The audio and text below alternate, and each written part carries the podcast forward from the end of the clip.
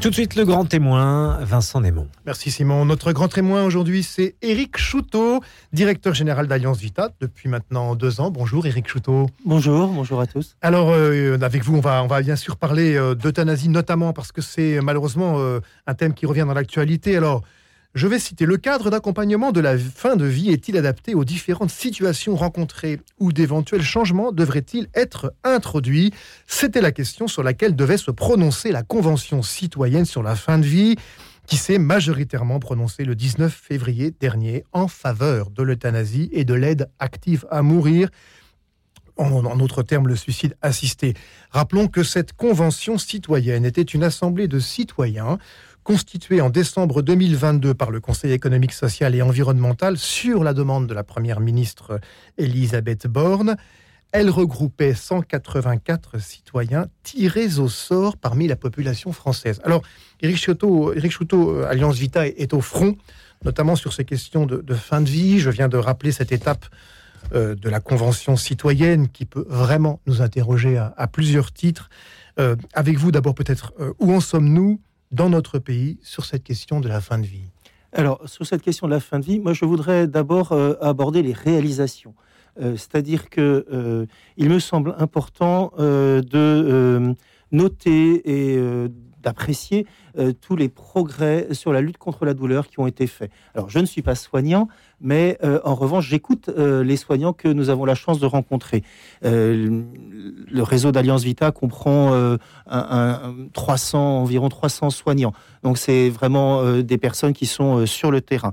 Et, là, les, les retours qui nous sont faits, c'est que il y a eu d'énormes progrès dans la lutte contre la douleur euh, sur euh, les dernières décennies, en particulier les, de- les dernières années. Donc c'est là-dessus, je crois que c'est euh, quelque chose de très important à avoir en tête parce que la peur de souffrir, c'est un des ressorts de euh, l'euthanasie, de la demande d'euthanasie et de suicide assisté, et c'est aussi parfois un levier. hein, la peur de souffrir, c'est 100% compréhensible, bien sûr, et c'est un lieu, levier parfois qui est agité par les partisans de cette euh, aide médicale à mourir. Et là, je crois qu'il faut entendre euh, l'expérience des, des soignants. Alors, je parlais de celle de, des membres de notre réseau, mais c'est aussi ce que disent d'autres sociétés euh, savantes, hein, comme euh, les soignants de l'ASFAP.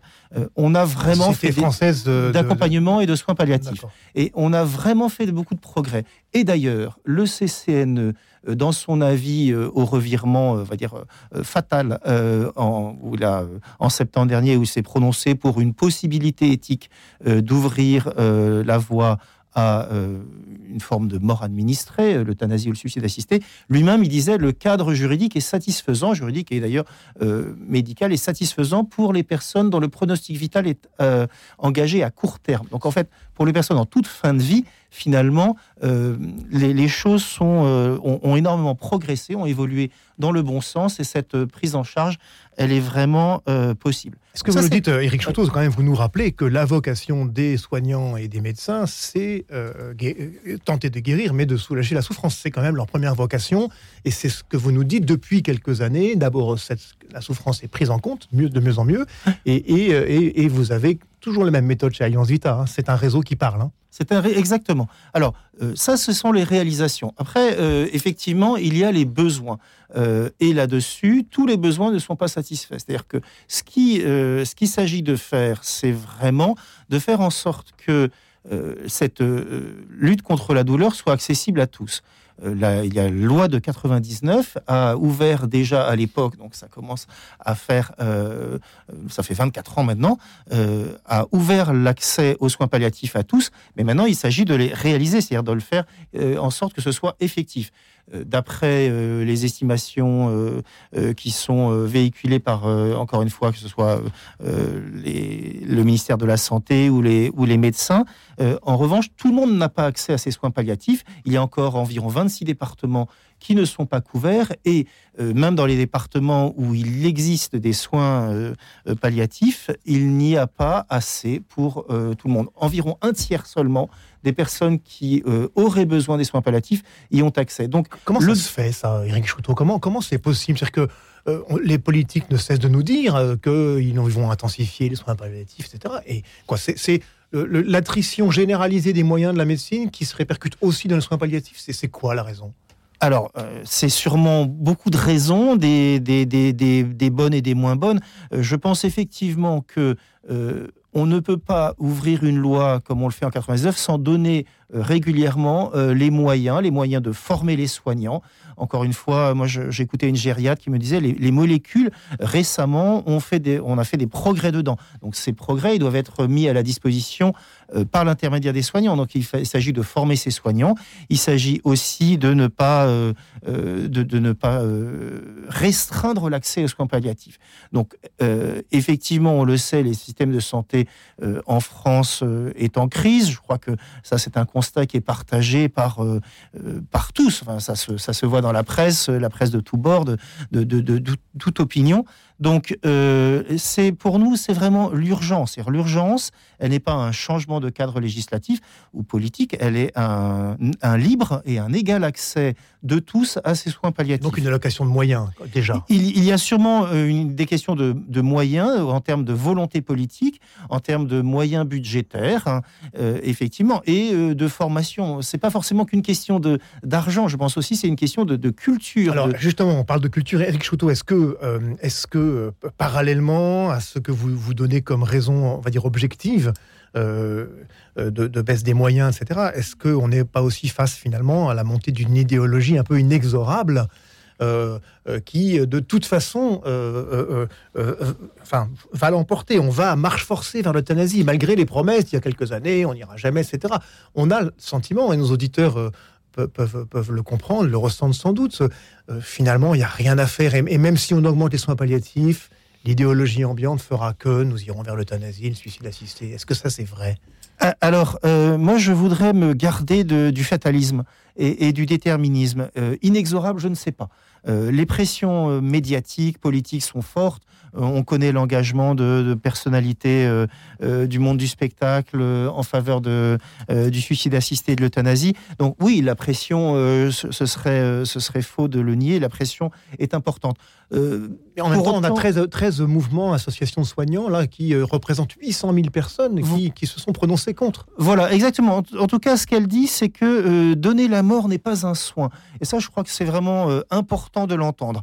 il y a certains partisans de l'euthanasie qui disent finalement, on peut proposer à la fois les soins palliatifs et puis, et puis le suicide assisté ou l'euthanasie. Je crois qu'il faut écouter là-dessus la sagesse des soignants qui disent que c'est incompatible. Donner la mort n'est pas un soin. Et euh, je crois que là, effectivement, euh, vous parliez de quelque chose d'inexorable. Il n'y a rien d'inexorable, il y a une, vraie conception de la société, de la vie en société, du vivre ensemble. Euh, moi, je pense fondamentalement que l'interdit de tuer est fondateur. C'est-à-dire que euh, la société ne peut pas s'envisager comme une sorte d'open space, vous savez, euh, ces endroits où euh, on brasse des personnes, puis on met des cloisons par-ci, par-là, on déplace les cloisons sans dommage apparent. En réalité, la société, c'est une construction, et l'interdit de tuer en est un des murs porteurs. Euh, je ne crois pas qu'on puisse à la fois euh, faire de la prévention du suicide et euh, ouvrir le suicide assisté à une catégorie de personnes. Qu'est-ce que cela veut dire? Ça veut dire qu'il y a des personnes qui ne sont pas comme les autres. il y a quelque chose, au fond, là, je trouve, d'assez stigmatisant. Et, puis là, on le voit et, on a eu le témoignage en fait de des pays qui ont déjà ouvert l'euthanasie. Alors, euh, le témoignage euh, des Pays-Bas, euh, Théo Boer, qui, est, qui, a été, qui dit lui-même qu'il a été un partisan de l'euthanasie au, début, donc au début des années 2000, quand ça a été voté aux Pays-Bas, lui, il dit ce qui apparaît comme une opportunité à quelques-uns devient une incitation au désespoir pour les autres. il l'a dit dans une tribu au Monde qui date, je crois, du, du 1er décembre. Donc euh, attention, attention à ne pas croire qu'on peut cloisonner euh, la réalité mhm. euh, comme s'il n'y avait pas une porosité, comme si ce que font les uns ne concernait pas les autres. Donc quand vous dites est-ce que c'est inexorable, encore une fois, je ne le crois pas. je crois que ça dépend toujours de notre mobilisation de notre attention aussi aux plus vulnérables. Et Éric Chouteau, pourquoi, pourquoi, enfin plutôt quel est votre regard sur cette convention citoyenne? On, on est quand même très très, très surpris par, par, par ce genre d'instances qui sont montées un peu de toutes pièces, comme si finalement notre arsenal démocratique ne suffisait pas. On a besoin d'aller chercher une, une caution alors, je ne vais pas du tout euh, euh, injurier euh, les, personnes qui ont constitué cette convention, mais des gens tirés au sort qui ne sont pas forcément des personnes qui ont une vision très précise de la question. Donc, est-ce que on n'est pas en train aussi de détourner notre système démocratique en, mettant en place des, des commissions théodules qui vont décréter que alors, effectivement, ça pose une question euh, profonde qui est euh, celle de notre démocratie représentative. Alors, je suis pas un, philosophe des sciences politiques, mais euh, je crois que effectivement, il y a des débats animés et importants sur l'intérêt, l'importance de, notre démocratie représentative, avec donc des personnes qui sont élues, qui sont chargées de, de réfléchir et de réfléchir au bien commun, et pas seulement de l'intérêt de tel ou tel représentant sur, euh, sur cette question de la Convention citoyenne, il y a, euh, y eu, beaucoup, y a eu beaucoup de travail fait par, euh, par ces personnes. Hein. Ça représentait de nombreux week-ends où ils se réunissaient. Il y a quand même, de mon point de vue, d'abord quelques biais que nous avons notés. Euh, ces biais, c'est par exemple dans la bibliographie qui a été mise à disposition ou euh, les, euh, les, livres de, personnes opposées à l'euthanasie, je pense, parus en 2022. Donc, je pense à celui de Henri de Sauce ou, à celui de Damien Leguet, n'ont pas été recensés. C'était la, recension était, on va dire, seulement d'un seul côté. Et puis, effectivement, je crois que sur les, les, débats de fin de vie, c'est vraiment important d'écouter les personnes en fin de vie, euh, non pas euh, ce que nous pouvons nous nous projeter. Et avec dans ces projections, encore une fois, peut y avoir euh, des peurs bien compréhensibles, des angoisses, ou aussi l'expérience parfois malheureuse et l'expérience souffrante de, de, nos aînés, de, parents ou de grands-parents. Mais c'est important d'écouter les personnes en fin de vie et les personnes qui accompagnent, c'est-à-dire les soignants qui sont au plus près de, ces situations. Et, là, et là, on se rend compte que, par exemple, euh, les demandes d'euthanasie sont extrêmement faibles en France. Les demandes, les Français, quand ils font des demandes pour la fin de vie, on a, on a fait un sondage en 2021, euh, donc nous sommes membres d'un collectif qui s'appelle Soulager mais pas tuer. Ce sondage a, euh, une forme de, poursuite avec le Centre national des soins palliatifs et pour la fin de vie en décembre. les deux demandes importantes des Français pour leur fin de vie, c'est le soulagement de la douleur et être dans un univers familier, c'est-à-dire être euh, avec ses proches en famille. Et, par ailleurs, je le redis, euh, lorsqu'il y a des études sérieuses, euh, lorsque les personnes se retrouvent en fin de vie, donc c'est vraiment les personnes qui, se rapprochent de, la, mort, les demandes d'euthanasie sont extrêmement faibles, puisque les demandes initiales dans un service de soins palliatifs, celui de, Jeanne Garnier, donc c'est une étude qui date de 2014, elles représentent 3% euh, des patients en fin de vie. Alors ça, c'est les demandes initiales, mais euh, lesquelles sont persistantes, c'est-à-dire qu'elles durent, on va dire, une fois, que les personnes, voilà, une fois que les personnes sont rentrées, qu'elles sont prises en charge. Elles sont divisées par 10. Si on parle de 0,3%. Donc, je ne crois pas qu'on puisse dire qu'il y a une demande sociale pour l'euthanasie. Il y a une offre euh, une offre qui veut euh, se traduire politiquement. Mais la réalité, c'est que les personnes veulent ce que vous et moi nous voulons finalement, c'est-à-dire être reconnus dans notre dignité euh, jusqu'au bout, avec le soulagement de notre douleur, des soins de qualité, une vie de qualité. C'est la définition des soins palliatifs. Hein. C'est pas ce qui est ce qui est fait quand tout est perdu. Non, ce sont des soins actifs euh, pour une meilleure qualité de vie, la meilleure qualité de vie possible pour les patients. Et qui comprend euh, un accompagnement euh, collectif autour de la personne, ce qui est dans notre société quelque chose de peut-être de moins en moins vrai, puisqu'on est de plus en plus individualisé aussi. Alors, vous, vous l'avez dit, finalement, la demande, si on peut dire, est très très faible. quel est le marqueur pour la société d'une telle, telle loi, si elle est votée? Qu'est-ce qu'elle met en danger? Alors, la relation entre le, entre les soignants et les soignés, mais aussi d'autres choses. Elle, met en danger des, finalement des piliers, certaines de ces cloisons dont vous parliez dans la maison qu'est la société.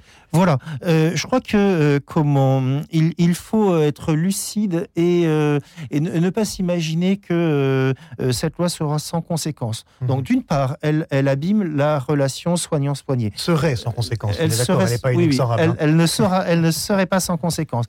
D'une part, dans la relation soignant-soigné, effectivement, euh, encore une fois, euh, euh, il y a une sagesse qui nous vient de, d'avant, Jésus-Christ, hein, du serment d'Hippocrate, de, la, de, la, de la Grèce, qui, avec ce serment d'Hippocrate qui dit je ne, je ne remettrai pas de poison si on m'en demande et je n'en ferai pas la suggestion.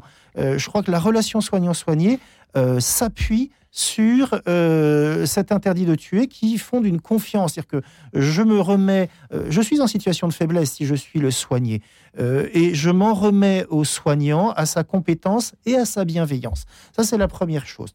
Deuxièmement, le regard que nous portons sur les personnes vulnérables n'est pas aussi indemne d'une loi sur la fin de vie.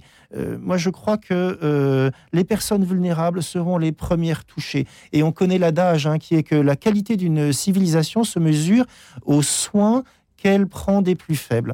Euh, je, voilà, je, suis engagé aussi dans ce combat de par mon expérience pendant presque 30 ans de bénévole auprès de personnes handicapées. Les personnes vulnérables ont besoin d'entendre qu'elles ont toute leur place dans notre société, euh, qu'elles sont tout aussi dignes euh, euh, personne comme vous et moi qui n'avons pas de handicap apparent, en, tout cas, ou qui ne souffront pas d'une maladie. Ces personnes vulnérables, elles, elles ont besoin euh, je crois, d'être entouré, accueilli, et, certainement pas d'un message un petit peu subliminal qui est que euh, vous n'avez pas de chance, dans votre situation, vous pouvez avoir accès à une forme euh, de, de mort administrée. Oui, vous allez désencombrer la société. Enfin, c'est très très violent finalement ce message qu'on renvoie sur ces personnes qui d'ailleurs, au passage, vous parlez des plus fragiles, mais l'aide, enfin l'euthanasie concerne aussi des, mineurs, hein, dans, dans le, en tout cas dans le projet. C'est alors, euh, c'est effectivement un point notable, c'est que euh, les partisans de l'euthanasie nous disent ne vous inquiétez pas, d'abord, euh, ce sera seulement les personnes qui le demandent qui y auront accès, et puis ce sera strictement encadré. Théo Bauer, que je citais tout à l'heure, l'a rappelé, il a dit aux Pays-Bas, le cadre n'a fait que s'élargir et dériver. Et, effectivement, alors même qu'il n'y a aucune loi votée en France, euh, le week-end dernier, cette convention citoyenne s'est prononcée et il y a eu euh, voilà, 56% euh, de, de, de, votes en faveur d'une ouverture du suicide assisté, y compris pour les mineurs. cette possibilité pour les mineurs existe en Belgique, elle est rare, mais je crois qu'il y a eu quatre cas déjà. Et et, donc cette, ce cadre euh, ne tiendra pas. Au Canada, c'est l'exemple le plus, le plus frappant, je crois. Ils ont ouvert euh, cette, euh, cette possibilité d'euthanasie en 2016. et elle a été élargie cinq ans après, et on a supprimé le critère de la situation d'être en fin de vie. en 2019, il y avait 5600 euthanasies au Canada. En 2021, il y en avait plus de 10 000. Et euh, en 2022, il y a eu 30% d'augmentation. une, espèce de mécanique. Euh, il y a une mécanique un peu euh, mortifère, assez implacable. Et vraiment, la question qui se pose, c'est quel est le regard que nous posons sur les personnes Alors, y, compris Eric Chouteau, quel est le regard qu'on pose aussi sur la conscience des personnes? Parce que vous l'avez dit, les gens arrivent en soins palliatifs et puis au, bout de quelques temps d'accompagnement, ils sont dix fois moins à demander l'euthanasie ou le suicide assisté. C'est donc aussi qu'on peut euh, se dire que la demande qui est formulée, elle est formulée pour de mauvaises raisons et que si on est capable de, prodiguer un accompagnement, on va donner aux gens le loisir de changer d'avis, en fait. Oui, voilà. Alors, euh, mauvaise raison, c'est-à-dire que les personnes qui souffrent, j'entends complètement qu'elles cherchent, elles cherchent euh, comment à, être soulagées de leur souffrance, mais soulager, ça ne veut pas dire supprimer. Et, effectivement, ce que je crains aussi, ce sont euh, des pressions. Euh, on, le, citait, la pression du, regard hein, euh, sur l'autre, et des, des, pressions finalement aussi un peu potentiellement économiques d'un système de santé qui est déjà fragilisé. Et, et quel regard aurons-nous sur, sur ces personnes vulnérables? Euh, les, pressions de la souffrance doivent être adressées, c'est-à-dire qu'elles doivent être écoutées, ça c'est évidemment extrêmement important. Et puis encore une fois, les progrès de la médecine permettent d'adresser euh, vraiment euh, en faveur d'un vrai soulagement de la personne. Alors, on va peut-être poser la question aussi que faire aujourd'hui. Hein? Alors, c'est peut-être le moment d'évoquer la tournée qui va commencer le, 6 mars Et notre ami euh, Tugdual Derville va en être euh, la figure de proue de cette tournée autour de son livre qui vient de paraître, euh, Docteur, ai-je le droit de vivre encore un peu aux éditions Salvatore. Peut-être un petit mot sur ce, sur, parce que c'est aussi là le, le, truc, le, fonctionnement d'Alliance Vita. Vous allez sur le terrain. Oui, voilà, nous allons sur le terrain. Donc nous prévoyons sur le, pour le printemps, et ça démarre dès la semaine prochaine à, à, Chambéry et à Dijon, et puis ce sera à Versailles mi-avril et à Paris mi-mai. Toute une Nous allons vraiment rencontrer les personnes euh, là où elles sont euh, pour euh, les, à la fois les aider à décrypter les enjeux du débat actuel, les former, et, mais aussi les soutenir dans leur mobilisation.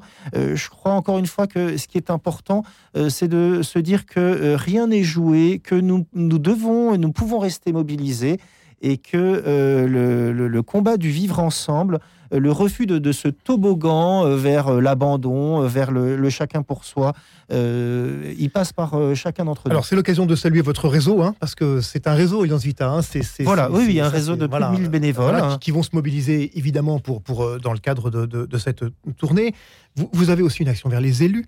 Hein, euh, qui, est parallèle à tout ça. C'est-à-dire que euh, c'est pas seulement une sensibilisation, euh, je dirais, du grand public, mais il y a aussi de votre part une, oui, un dialogue avec avec des élus. Ce dialogue, il se fait à deux niveaux. Hein. Il y a un dialogue sur le terrain. les bénévoles vont rencontrer les élus locaux pour leur partager leur expérience de terrain et également au niveau national où nous nous sommes en contact avec les, élus de l'Assemblée nationale ou, ou du Sénat et nous leur proposons euh, notre regard, euh, nos analyses, notre décryptage euh, et, aussi la remontée justement de tout ce que les bénévoles de l'association nous partagent compris au niveau, sur le terrain. Y compris au niveau européen d'ailleurs. Alors au niveau européen, voilà, nous, nous, avons une antenne à Bruxelles.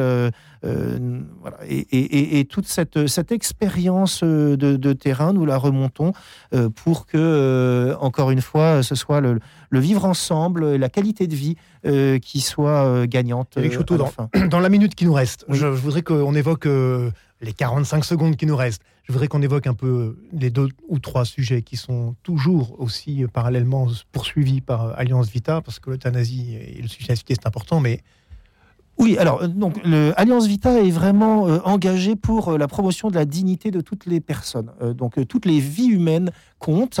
Euh, la dignité, pour nous, elle ne s'acquiert pas euh, par un processus euh, d'éducation, par exemple, ou, et elle ne s'altère pas. mais je dirais que l'actualité, la, véritable actualité, c'est aussi celle que nous faisons, nos auditeurs, également, en faveur des personnes vulnérables. je dirais que ce, le, combat d'aller proche de ces personnes vulnérables, de les rencontrer, d'aller dans les EHPAD, d'aller voir les personnes âgées de notre famille, ça, c'est l'actualité. Merci beaucoup, Éric Chouteau. Je rappelle que vous êtes le directeur général d'Alliance Vita. Merci d'avoir été avec nous. Merci de nous avoir éclairé sur cette actualité de l'euthanasie.